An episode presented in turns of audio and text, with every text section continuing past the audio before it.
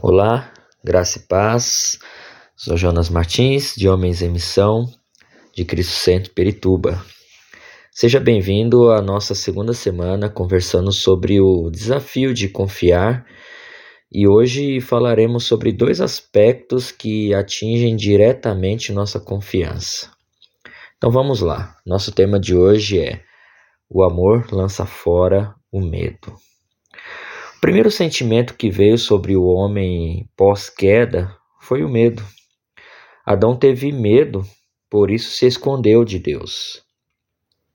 Leia comigo o texto de Gênesis, capítulo 3, versículo 10, que, que diz: E ele respondeu: Ouvi teus passos no jardim e fiquei com medo, porque estava nu. Por isso me escondi. Abraão também teve medo e por isso mentiu ao Faraó, dizendo que Sara não era sua esposa. Texto também de Gênesis, capítulo 12, versículo 11 a 13. Em outro exemplo, Sara também teve medo e mentiu. Lemos essa história em Gênesis, capítulo 18, versículo 15. Já Isaac teve medo e cometeu o mesmo erro do pai, mentindo sobre sua esposa Rebeca. Encontramos esse relato no texto de Gênesis, capítulo 26, versículo 7. Acredito que temos exemplos bíblicos suficientes para compreender que o medo e a mentira andam lado a lado e que ambos estão em sentido contrário da confiança. Por medo, acabamos mentindo. Isso não deveria ser assim, concorda? Aqui também vai algumas situações onde o medo aparece de diversas formas. Veja comigo. Jacó teve medo após acordar de um sonho. Texto de Gênesis 28, 17. Também teve medo de Labão lhe tomar suas esposas. Isto está em Gênesis 31, 31. E teve medo de seu irmão Esaú. Texto de Gênesis 32, 17.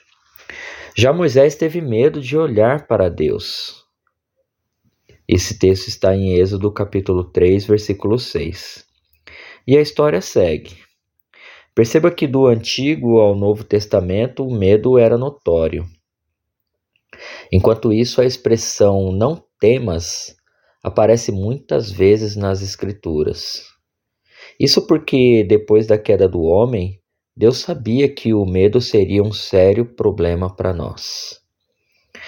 Mas quando João, inspirado por Deus, diz que no amor não existe medo, ele está nos apresentando uma nova realidade. Partindo dessa verdade de que Deus é amor, logo entendemos que em Deus não existe medo. Leia comigo o texto de 1 João capítulo 4, versículo 18, que diz: No amor não há medo. Ao contrário, o perfeito amor expulsa o medo, porque o medo supõe castigo. Aquele que tem medo não está aperfeiçoado no amor. Entenda que o sacrifício de Cristo na cruz do Calvário quita a dívida do pecado que nos condenava a eternidade longe de Deus. Perceba que essa atitude de Cristo foi uma escolha. Ele escolheu morrer na cruz. E essa atitude foi por amor, um amor incondicional, de tal forma que não mediu esforços e que abandonou o seu próprio poder, glória e majestade, porque ele confiou que eu e você seríamos salvos por meio dessa atitude.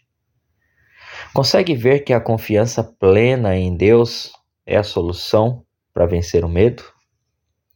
Se confiarmos que Ele nos deu um espírito que não é de medo, pelo contrário, é de poder, amor e equilíbrio, e que Ele está no controle de nossas vidas, nós não temos o que temer.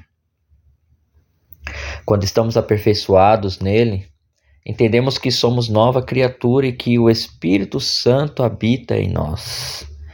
E isso é muito mais do que apenas estar perto. Não há mais com que nos preocuparmos. Quando temos medo ou nos preocupamos, estamos, estamos mesmo que inconscientemente dizendo que não confiamos inteiramente em Deus. Se lembra que falamos sobre isso a semana passada? Perceba que não digo isso para nos condenar, mas sim para que você e eu possamos desfrutar de uma vida sem medo. Quando o medo vier, e ele sempre vem, podemos dizer a ele: Eu não vou temer, pois Deus está em mim e eu nele. E nosso próprio Deus lança fora todo esse medo.